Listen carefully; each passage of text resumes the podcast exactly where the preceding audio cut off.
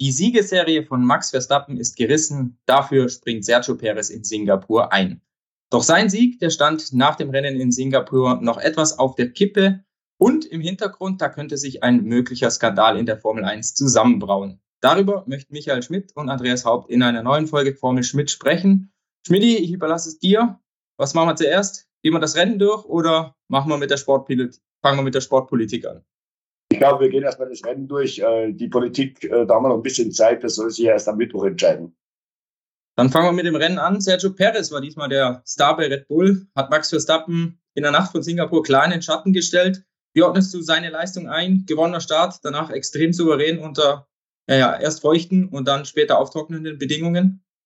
Ja, super Leistung. Also wie schon in Monte Carlo, Startkurse bei wechselnden Bedingungen, das kann der Perez. Also das muss man ihm lassen. Er ist wirklich das Rennen seines Lebens gefahren, muss man sagen. Äh, du hast schon gesagt, er hat den Start gewonnen. Das war natürlich extrem wichtig und hat dann trotzdem mit dem Druck von Charles Leclerc standgehalten. Er hatte natürlich dann irgendwann den Vorteil, dass der Ferrari wieder Reifenprobleme bekommen hat. Äh, die Vorderreifen haben überhitzt. Ähm, mit den Intermediates hat es ungefähr 19 Runden gedauert. Dann hat äh, Leclerc abreißen lassen müssen. Dann stieg der, der Abstand auf über zwei Sekunden. Bei den Slicks war es ein bisschen schneller. Also nach 17 Runden hat ihn ähm, Perez dann abgehängt. Aber man muss sagen, Perez war wirklich gerade nach dem Restart mit den Slicks schwer unter Druck. Er hatte ein paar Motorprobleme. Das Mapping hat nicht gestimmt, die Leistung war nicht wohl da. Das hat er toll überspielt, hat sich da irgendwie gerettet, bis dann die Ingenieure ihm gesagt haben, was er ändern muss und äh, hat sich da keine Blöße gegeben, auch wenn es einmal so aussah, als würde der Leclerc jetzt vorbeigehen können. Wenn wir uns das, das Reifenbild nochmal anschauen, kann man sagen, Ferrari hat es geschafft, die Reifen schneller anzuzünden, also schneller ins Arbeitsfenster zu bekommen. Red Bull dafür hat es geschafft, die Reifen länger zu konservieren. Und, Im äh, Prinzip ja, wobei der Unterschied des Anzündens gar nicht mal so groß war. Also äh, man hat es auch bei Verstappen gesehen, der war schon relativ schnell wieder auf Speed. Äh, man muss einfach sagen, Ferrari hat seit dem Grand Prix von, äh, sagen wir mal, Ungarn ein Problem mit den Reifen. Mal sind es die Hinterreifen, mal die Vorderreifen. Das hängt von der Balance des Autos ab, wie die eingestellt ist. Ich glaube, sie wollten in, in, ähm, in Singapur die Hinterreifen zu sehr schützen. Die sind normalerweise eigentlich die Reifen, die als erstes kaputt gehen, weil man ja sehr viel Traktion braucht. Das war aber nicht das Problem, es sind die Vorderreifen gewesen. Dann kommt halt Untersteuern dazu. Leclerc hat einmal fast das Auto abgeworfen, hat das ganz gut gesehen ähm, da im hinteren Teil der, der Strecke in Sektor 3, wo es noch immer ziemlich nass war. Also das war ein, das, das Grundproblem der Ferrari. Und das ist wirklich, man muss es sagen, jetzt seit sechs Rennen das, das, das Hauptproblem.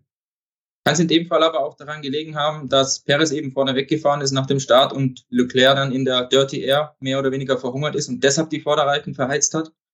Auf jeden Fall. Natürlich, die Air ist jetzt nicht mehr so schlimm mit diesen neuen Autos, wie es früher war. Also äh, vor, einem, vor einem Jahr. Wenn es da den Grand Prix von Singapur gegeben hätte, wäre es sicher noch schlimmer gewesen. Er hat ja natürlich da einen Nachteil, wenn er an zweiter Stelle fährt. Aber ich glaube, er wäre auch so, wenn er den Start gewonnen hätte oder den Restart gewonnen hätte, hätte er zum Schluss massiv Druck gekriegt von Perez, weil eben das mit den Reifen wäre ihm so oder so passiert, vielleicht zwei, drei Runden später. Aber man hat ja auch an Sainz gesehen, der, der lief ins gleiche Problem rein. Ja, man hat es ja auch hinten heraus gesehen, als Perez da noch einen Abstand herausfahren sollte wegen der möglichen Strafe. Ich glaube, der Leclerc, der war zwölf Runden vor Schluss bis auf vier Zehntel dran und danach hat er ihm ja noch mehrere Sekunden aufgebrummt. Kommen wir zur Strafe an sich. Zwei Vergehen unter Safety Car. Zweimal hat Perez mehr als zehn Wagenlängen zum Mercedes von Bernd Mailänder vom Safety Car Fahrer gelassen. Warum hat man ihm das durchgehen lassen? Naja, eine hat man ihm ja nicht durchgehen lassen. Ich glaube, man wollte dem Perez den Sieg nicht wegnehmen. Der, der ist so gut gefahren und das hat ja eigentlich auch nichts ausgemacht. Diese zehn Wagenlängen äh, ist auch schwer abzuschätzen. Die Bedingungen waren ja wirklich schwierig und man muss sich ja auch vorbereiten auf diesen Restart. Ja, schauen, dass man die Reifen auf Temperatur kriegt, da kann das schon mal passieren. Das ist ja jetzt wirklich kein Kapitalverbrechen. Ähm, ich finde, da hat die FIA wirklich mal Augenmaß gezeigt. Äh, wie gesagt, der erste Fall ging mit einer Verwarnung durch, der zweite, die Wiederholung dann eben mit den fünf Sekunden. Das war, glaube ich, angemessen. Wenn wir uns den zweiten Red Bull anschauen, Max Verstappen, kann man da von dem verkorksten Rennwochenende sprechen? Er hat ja seinen 25. Geburtstag am Freitag gefeiert. Ja, auf jeden Fall. Also es ging ja schon am Freitag los, als man nach einem super ersten Training äh, noch besser sein wollte, das Auto umgebaut hat. Dann kann man da in Schwierigkeiten rein, weil die Vorderachse das ist alles sehr kompliziert bei Red Bull. Man hat zu lange gebraucht, die wieder zusammenzubasteln. Dann hat das Auto gar nicht so funktioniert, wie man es eigentlich haben wollte. Dann kam der Samstag, das Qualifying, äh, da hat Verstappen zweimal die Runde abgebrochen auf Befehl der Box. Beide wären wahrscheinlich zumindest mal Bestzeit verdächtig gewesen. Die erste, weil die Ingenieure gesehen haben, dass der Zug stark auf Gasly aufläuft. hätte aber trotzdem gereicht, vermutlich. Und die zweite, weil man dann plötzlich nachgerechnet hat, dass der Sprit nicht reichen würde. Das heißt, er hätte natürlich gereicht. Er wäre zurückgekommen an die Boxen. Aber es wäre dann eben dieser eine Liter, den man braucht, um bei der FIA-Prüfung zu bestehen, der wäre nicht mehr drin gewesen und dann hätte äh, Max Verstappen aus der Boxenklasse starten müssen.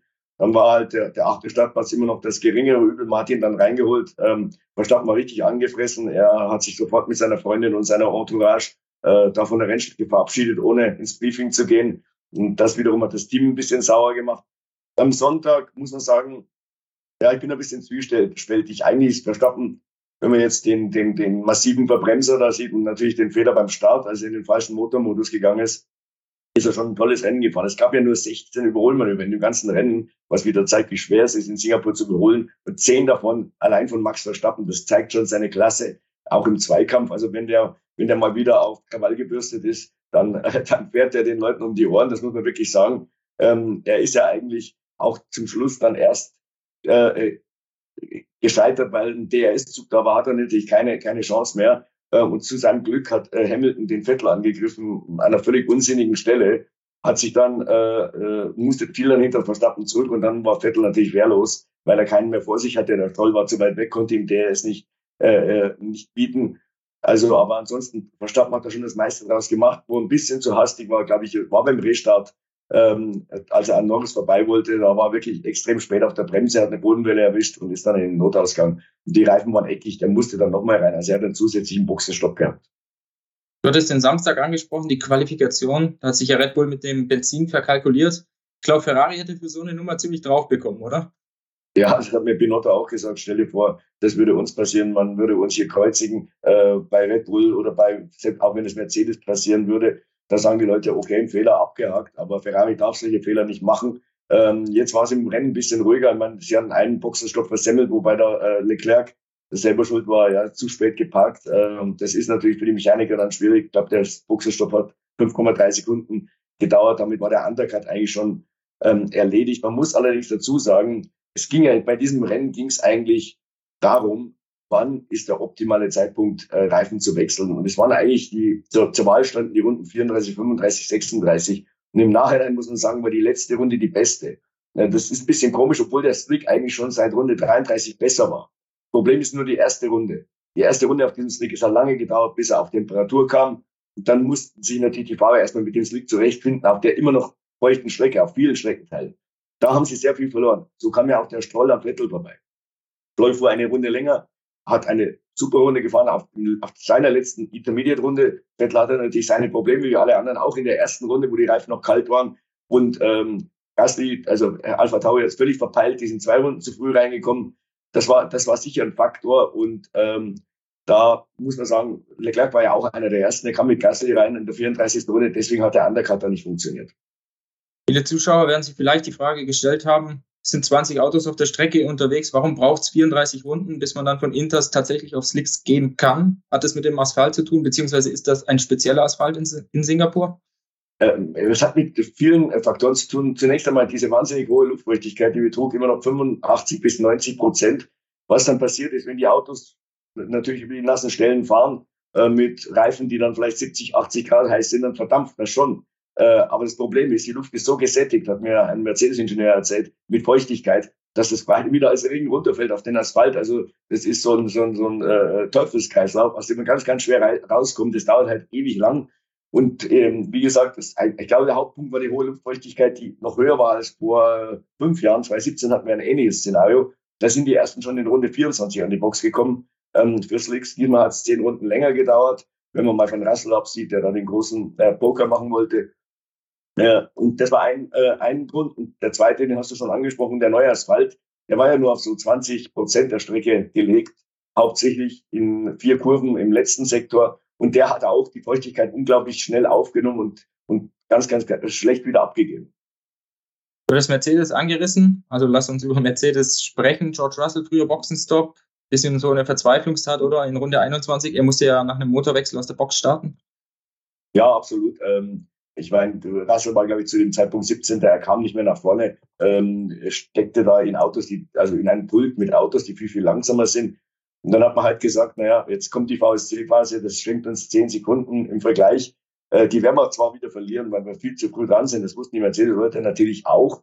Aber äh, sie haben gesagt, jetzt gewinnen wir die 10 Sekunden, dann verlieren wir die 10 Sekunden, sind wir wieder pari. Dann ist der Slick besser als der Regenreifen. Und dann hat natürlich der Fahrer, der schon zehn Runden lang auf Slicks unterwegs ist, einen Riesenvorteil gegenüber denen, die dann gerade erst raufgehen, weil er natürlich die Bedingungen kennt, die Reifen sind warm. Und dann hätte er vielleicht wirklich gegenüber allen anderen Runden in diesen entscheidenden zwei Runden, zwei, drei Runden, also in der Übergangsphase gewonnen. Aber äh, man hat dann im Nachhinein zugegeben, es war zu optimistisch. Es hat nämlich nicht zehn Runden gedauert, sondern 13 Runden, bis der, bis der Reifen mal da war. Und da hat man nicht zehn Sekunden verloren, sondern 14. Also im Endeffekt hat die Nummer nichts gebracht. Ja, Russell hat ja am Boxenpunkt gesagt, ich verliere hier viel zu viel Zeit. War so eine indirekte Aufforderung, dann doch nochmal auf Inters zu gehen. Hat er so ein bisschen auch das Versuchskaninchen für den Hamilton gespielt, um da den passenden Zeitpunkt zu finden? Ja, absolut, weil Hamilton war natürlich deutlich besser platziert. Er kam aber auch an dem Sainz nicht vorbei. Man muss dazu sagen, der Sainz ist immer am Anfang davon gefahren auf den Intermediates. Aber dann, äh, es war ja dann eine, eine, eine, eine Safety-Car-Phase danach. Je älter die Reifen am Ferrari wurden, wieder das gleiche Spiel, äh, umso größer der Nachteil gegenüber dem Mercedes. Dann war Hamilton wieder dran, kam aber nicht mehr bei. Hat sich auch ein bisschen beschwert, dass er so langsam fährt. Ähm, äh, man musste natürlich irgendwie auch schauen, ja, können wir später taktisch irgendwas machen gegen den Sainz. Aber wie gesagt, es, es hat dann nicht funktioniert. Hamilton hat sich auch zu viele Fehler geleistet in dem Rennen, muss man sagen. War nicht sein bestes Rennen. Und äh, so ist es halt dann nur der neunte Platz geworden. Äh, für Mercedes natürlich fatal, weil im Kampf um Platz zwei hat Ferrari richtig abgeräumt mit 33 Punkten. Ja, du hast es gesagt, Hamilton viele Fehler. Zwischendurch steckt er in der Tech Pro fest, Frontflügel halb schief gehangen. Ja, wäre Mercedes generell einen Trockenrennen äh, lieber gewesen, weil man da vielleicht seinen Vorteil des Reifenmanagements hätte ausspielen können? Auf jeden Fall. Also da äh, für, für Mercedes war der Regen äh, fatal. Äh, das Trockenrennen wäre für uns alle besser gewesen. Äh, sagen, haben sehr, sehr viele Ingenieure danach erzählt, weil es stand vor dem Rennen nicht fest, ein Stopp, zwei Stopps. Das heißt, äh, da hätte es viele Unterschiede gegeben, es hätte auch mehr Überholmanöver dann gegeben. Bei dem Rennen, so wie, es wir, wie wir es äh, vorgefunden haben, war ganz klar, es gibt nur eine Taktik so lange wie möglich oder die Intermediates so gut wie möglich zu schonen, um mit denen so lange zu fahren, dass man den optimalen Zeitpunkt zum Wechsel auf Flicks erwischt. Das haben wir alle gemacht. Und deswegen hat sich eigentlich fast nichts verändert. Das Überraschende war dann eben wirklich, dass diese erste Runde auf den Slicks so entscheidend war und dass es eher besser war, länger zu warten, als früh reinzukommen. Am besten hat Daniel Ricciardo erwischt. Der ist nämlich genau in die Safety-Car-Phase gefallen die durch Zunoda ausgelöst wurde. Und das war natürlich ein geschenkter Boxenstopp, der ist um fünf Positionen nach vorne gewandert und hat das dann gut verteidigt. Ja, McLaren hat am längsten gewartet. Norris war ja eh schon vorn, Ricciardo dann auf Platz 6, durch den Hamilton-Patzer auf die 5 vor. McLaren hat richtig Reibach gemacht, ist jetzt sogar vor Alpine. Die hatten einen Doppelausfall. Wie bewertest du die Leistung von McLaren allgemein? Wie hat das Upgrade, dass er nur Norris gefahren ist, eingeschlagen? Also ja gut eingeschlagen, eigentlich besser als alle anderen großen Upgrades vorher. Das war das vierte große. James Key hat uns ja erzählt, das ist das größte von den vieren, vor allem weil sehr, sehr viele Teile unter der Verkleidung auch betroffen waren, was man ja normalerweise nicht sieht. Ähm, und wenn man sich die Geschichte von McLaren in dieser, äh, in dieser Saison so anschaut, meistens haben die Upgrades erst im zweiten oder dritten Anlauf funktioniert. Ich muss sagen, hier ging es ganz gut. Ähm, der, der Norris war auf jeden Fall hm, gleich schnell wie Alonso. Äh, äh, Alpine hatte auch ein Upgrade, nur den Unterboden, wobei nur in Anführungszeichen, der war also schon komplett neu von Anfang bis Ende, kann man fast sagen. Also auch eigentlich ein größeres Upgrade, auch wenn es nur ein Teil war. Hat auch gut funktioniert. Es waren zwei Zehntel, sagen die äh, Alpine-Ingenieure, die auch wirklich auf der Strecke angekommen sind. Al, äh, Alonso war ja fünfter im Training, also eine klasse Leistung, nur eine halbe Sekunde weg von der Pole Position, muss man sagen, also nah auf so einer langen Strecke. Das war eine eine Minute, äh, fast 50 Fahrzeit ist das eine tolle Leistung. Aber wie gesagt, dann im Rennen, das darf nicht passieren, äh, sind die Motorschäden waren höchstwahrscheinlich identisch, äh, haben die äh, Renault-Leute nach dem Rennen gesagt. Also es sah jedenfalls an den Daten so aus. Äh, ich könnte mir vorstellen, dass es was mit der Luftfeuchtigkeit zu tun hat. Red Bull, die Perez-Probleme hat uns Dr. Marco ja erzählt, aus dem gleichen Grund. Er hatte schon Freitag welche äh, und dann am Sonntag nochmal. Die hohe Luftfeuchtigkeit hat den Motoren da schon zugesetzt. Zweiter großer Gewinner im Mittelfeld, das war Aston Martin. Die sind von Platz 9 auf Platz 7 gesprungen vor Bayern Haas und Alpha Tauri. Glaubst du, die können diesen siebten Platz jetzt auch halten? Da würde ich sagen, ja, weil es kommen jetzt nicht mehr so wahnsinnig viele Strecken, wo es um Effizienz geht. Interlagos ist sicher noch so eine. Ähm, da dürfte dem Aston Martin nochmal leiden. Aber da, wo Abtrieb gefragt ist, da ist das Auto gut. Und sie hat eine kleine Änderung dabei. Sie haben die Kanten des Unterbodens äh, modifiziert und das hat dann doch sehr viel geholfen, weil der Abtrieb sehr viel stabiler geworden ist ähm, und dass das Bouncing weniger geworden ist. Also das könnte sich schon auswirken. Und äh, ich würde mal sagen, das wird für Haas und Alpha Tauri ganz, ganz schwer, äh, da nochmal an Aston Martin vorbeizukommen. Können wir in dem Jahr, in den letzten fünf Rennen überhaupt noch Upgrades erwarten? Ich glaube, Alpha Sauber bringt noch einen neuen Frontflügel, aber ansonsten ist noch irgendwas angekündigt? Ich glaube, Alpine hat noch ein bisschen was in den USA, Mercedes hat noch ein bisschen was in den USA, bei Ferrari weiß man nicht. Ferrari wollte ja eigentlich einen neuen Unterboden bringen, der kam dann aber nicht. Pinotto hat jedem erzählt, der es hören wollte oder auch nicht. man hat es gemacht, weil man eben mit Budget Cap am Limit ist, hat natürlich dann äh, ganz klar auf den Konkurrenten Red Bull angespielt, der weiterhin Upgrades bringt. Das war zwar nur ein kleines diesmal, ähm, aber äh, da war natürlich auch schon Politik im Spiel, im Spiel. Bei dieser Aussage auch Mercedes hat hat immer wieder betont, dass man für die Asienrennen nichts Neues dabei habe, eben auch aus den Gründen, aus den gleichen Gründen, weil man mit dem Budget schon sehr, sehr nah an der Grenze ist. Das ist doch der perfekte Übergang, oder? Ja, absolut. Was ist da los? Ja. Was ist da los mit dem Budget Cap? Hat, also, naja, was hört man dann so? Äh, es geht mal zunächst darum, dass jetzt alle Prüfungen abgeschlossen sind. Also alle zehn Teams wurden ja ähm, erstmal natürlich in Heimarbeit, aber dann auch vor Ort geprüft. Zum Beispiel äh, Aston Martin hat mir erzählt, da waren äh, vier Prüfer da, die fünf Tage, äh, eigentlich arme Hunde, haben die gesagt, die, die haben da einen Stapel an, an, an Ordnern äh, auf den Tisch gelegt gekriegt und haben sich da durchgearbeitet. Und man kann sich vorstellen, äh, äh, wie schwierig und wie komplex das Ganze ist. Äh, das ist vielleicht bei Teams wie Ferrari, Red Bull und Mercedes noch schlimmer, weil ja da auch, äh, die, die sind Teil einer, einer Riesenfirma und da muss man natürlich schon genau drauf schauen, es wird da nicht Geld versteckt irgendwie. Und äh, naja, wie gesagt, ist, äh, ist jetzt abgeschlossen und ähm, man erwartet jetzt am Mittwoch einen äh, Report von der FIA und äh, da hört man natürlich allen Teilen, es hat zwei Teams, haben ähm, diese Finanzregeln nicht eingehalten, wobei jetzt gar nicht spezifiziert wird, warum, aber es wiederum die Gerüchteküche sagt, der eine hätte das Budget überzogen, der andere äh, wird wegen Verfahrensfehlern vielleicht bestraft. Die Strafen sind zwar aufgelistet im Reglement, aber man weiß gar nicht, es, es wird nicht gesagt, wenn du eine Million überziehst, keine Ahnung, kriegst du zehn Punkte abgezogen oder was auch immer. Der, der Strafenkatalog, du hast dich ja, glaube ich, durchgearbeitet, ist extrem umfangreich. Der führt von der Verwarnung bis zum Ausschluss aus der WM.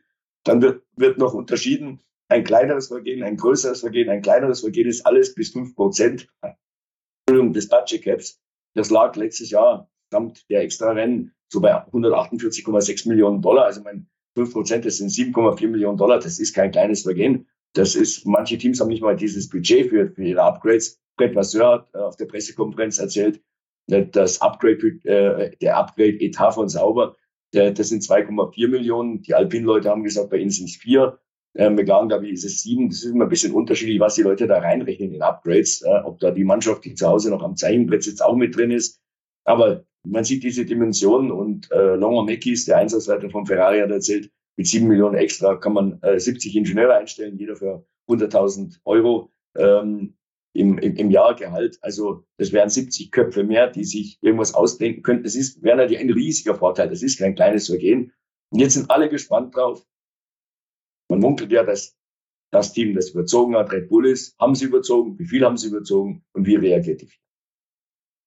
Ja, und man munkelt auch, dass es sogar bis zu 10 Millionen US, äh, US-Dollar gewesen sein sollen, die Red Bull überzogen hat, angeblich. Also es gilt natürlich immer noch die Unschuldsvermutung. Ist da sogar der WM-Titel für Max Verstappen aus dem letzten Jahr in Gefahr? Ich glaube, wir müssen dazu sagen, es geht um die Budgetprüfung für die letzte Saison. Genau, für, für 21. Ähm, ich, man muss dazu sagen, aus vier Kreisen hört man, dass beide als kleinere Vergehen eingestuft werden, was auch immer sie da verbrochen haben. Ähm, also da würde ich mal den WM-Ausschluss äh, eigentlich ausschließen. Ähm, auf der anderen Seite, selbst wenn es nur eine Million ist, eine Million sind zwei bis drei Upgrades, je nachdem, wie groß die sind. Ähm, das kann auch ein Vorteil sein. Wenn es da um ein Zehntel oder zwei Zehntel geht, und letztes Jahr war Mercedes gegen Red Bull, das war eine ganz enge Kiste, ähm, dann müsste man schon, zumindest mal im ersten Jahr, ein klares Zeichen setzen, weil sonst äh, sagt man, wenn, wenn das mit einer Geldstrafe abgeht oder irgendeiner Verwarnung, sagt man sich, naja, machen wir beim nächsten Mal wieder.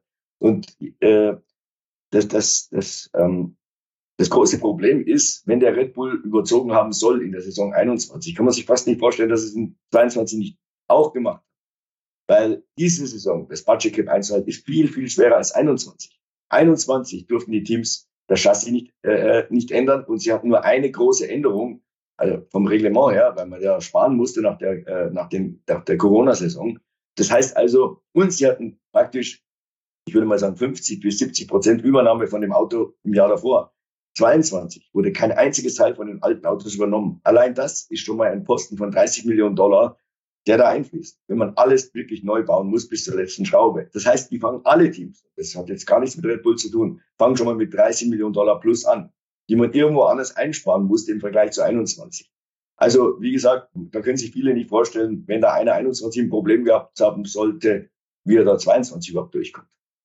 Ja, und ich glaube, man muss auch noch dazu sagen, äh, Mercedes und Ferrari sagen beide, sollte Red Bull da tatsächlich überzogen haben, dass der Vorteil nicht nur letztes Jahr, sondern auch dieses und auch bis ins nächste Jahr weiterwirkt.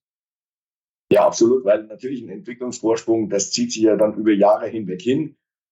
Da gäbe es jetzt zum Beispiel eine Strafe, die möglich ist. Alpine hat das mal angeregt. Jetzt wieder lassen wir Namen aus dem Spiel, egal wen es da betrifft. Das, selbst wenn es Williams wäre, müsste man das sagen. Da könnte man zum Beispiel die ähm, Windkanalzeiten, die jedes Team ja hat, ab, äh, abhängig von seiner Position in der WM, kürzen. Ja? Nur noch die Hälfte. Ja. Dann kann man den Vorteil, den man sich vorher erarbeitet hat, nicht mehr so ausnutzen, weil man ja weniger Windkanalzeit hat. Ja, oder die überzogene Summe vom nächsten Budgetdeckel abziehen.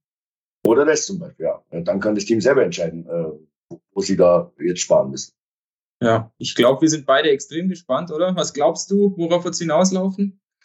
Ich glaube, es wird eine Strafe, die nach außen hin äh, signifikant aussieht, aber eigentlich nichts ändert. Äh, also wenn jetzt, keine Ahnung, wenn man dem, dem Red Bull äh, 2021 50 Punkte abzieht, dann sagen wahrscheinlich viele Leute, mein lieber Mann, 50 Punkte, ganz schön, aber die hatten so viel Vorsprung auf Ferrari, das, das würde an der WM-Position nichts ändern. Also ich, das muss jetzt nicht diese Strafe sein, aber vielleicht irgendwas Äquivalentes, was auf den ersten Blick dramatisch aussieht, auf den zweiten Blick eigentlich nicht wehtut aber dann doch ein schöner Warnschuss ist. Und ich glaube, wenn es im nächsten Jahr nochmal einen erwischt, dann werden die Strafen schon härter. Also gleich zweimal hintereinander kann man sich nicht damit rausreden, naja, es sind verschiedene Interpretationen und eigentlich arbeiten die Leute gar nicht für uns, sondern für irgendeine Tochterfirma und so. Und das haben wir vielleicht falsch eingeschätzt. Wir geben ja zu, dass wir einen Fehler gemacht haben.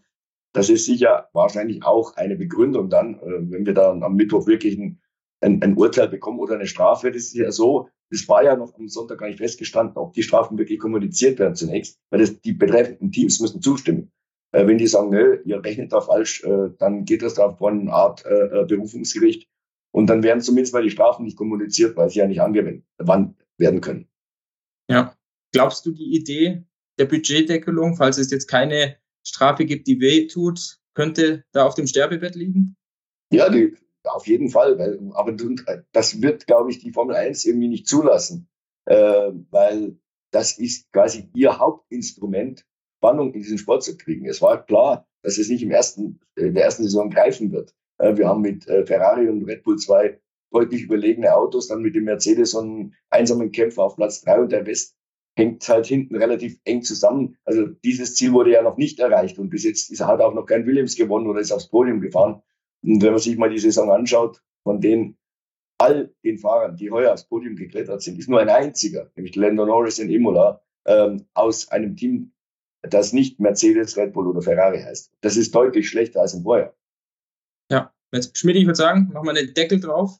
Geht weiter nach ja. Japan für uns beide. Freust dich?